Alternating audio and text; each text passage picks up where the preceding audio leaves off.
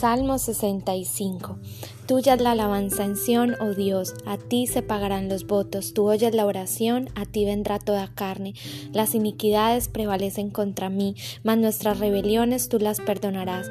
Bienaventurado el que tú escogieres y trajeres a ti, para que habite en tus atrios, seremos saciados del bien de tu casa, de tu santo templo.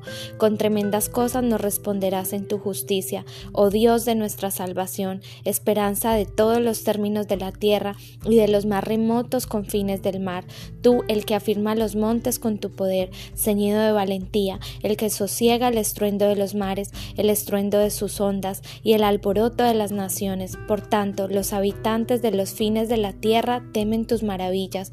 Tú haces alegrar las salidas de la mañana y de la tarde, visitas la tierra y la riegas, en gran manera la enriqueces, con el río de Dios lleno de aguas.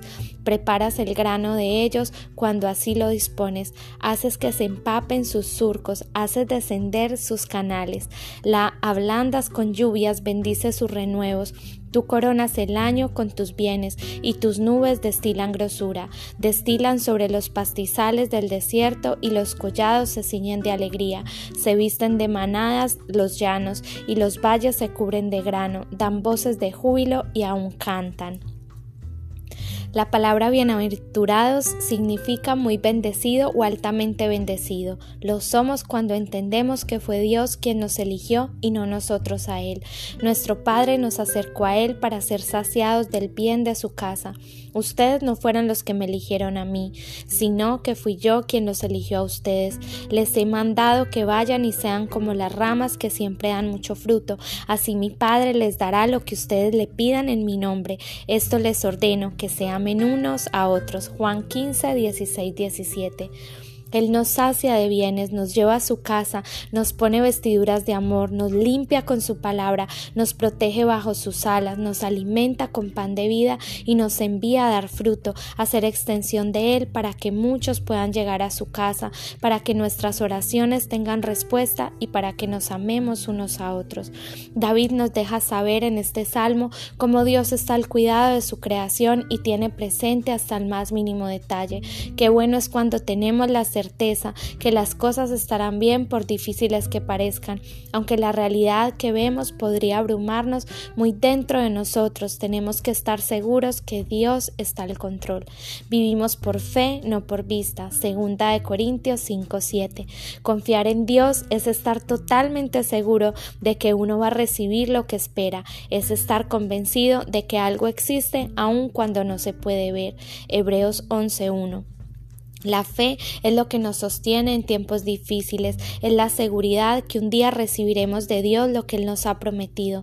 Al mirar la naturaleza podemos ver cómo Dios cuida de ella tan perfectamente, cómo hizo nuestros cuerpos para que funcionen de una manera tan inteligente. En cada situación que enfrentemos tenemos que recordar que no vivimos por lo que vemos, vivimos por lo que creemos y aunque hoy no estés viendo lo que esperas, tienes que confiar que la esencia de Dios es crear y todos los días hace algo nuevo. Yo voy a hacer algo nuevo y ya he empezado a hacerlo. Estoy abriendo un camino en el desierto y, haré brotar ríos en la tierra seca. Isaías 43, 19. Toma esta promesa para ti. Habla la palabra de Dios en voz audible. Ora con ella, declárala, apréndela, estúdiala, vívela. Medita en la noche y en el día. Tú verás cómo tu fe crece y la realidad natural, temporal, será vulnerable ante el poder de Dios para quien no hay nada imposible. No dejes de creer. Oremos con el Salmo 65. Padre amado, hoy reconocemos tu gran poder creador.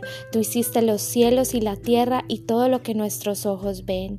Tienes cuidado de tu creación. Te alabamos y te adoramos por tus grandes maravillas. A ti cumpliremos nuestras promesas. Tú escuchas nuestras oraciones y tienes un tiempo perfecto para responderlas. Gracias por perdonar nuestros pecados, porque si no fuera por tu gracia estaríamos sin esperanza, perdidos y muertos en vida. Gracias por redimirnos del pecado. Gracias por escogernos y traernos a ti a través de Jesús para ser saciados de tus bienes, para bendecirnos en tu casa. Gracias por responder con tu justicia. Dios de nuestra salvación, esperanza de todos los términos de la tierra y de los más remotos confines del mar. Estamos maravillados de tus hermosas obras, de tus milagros y maravillas. Úsanos para tus propósitos, úsanos para dar fruto y que muchos puedan conocerte, amarte y estar en tu casa para ser saciados de tus bienes. Te pedimos perdón por toda rebeldía, desobediencia, anarquía, maldad, violencia que hoy vemos en el mundo.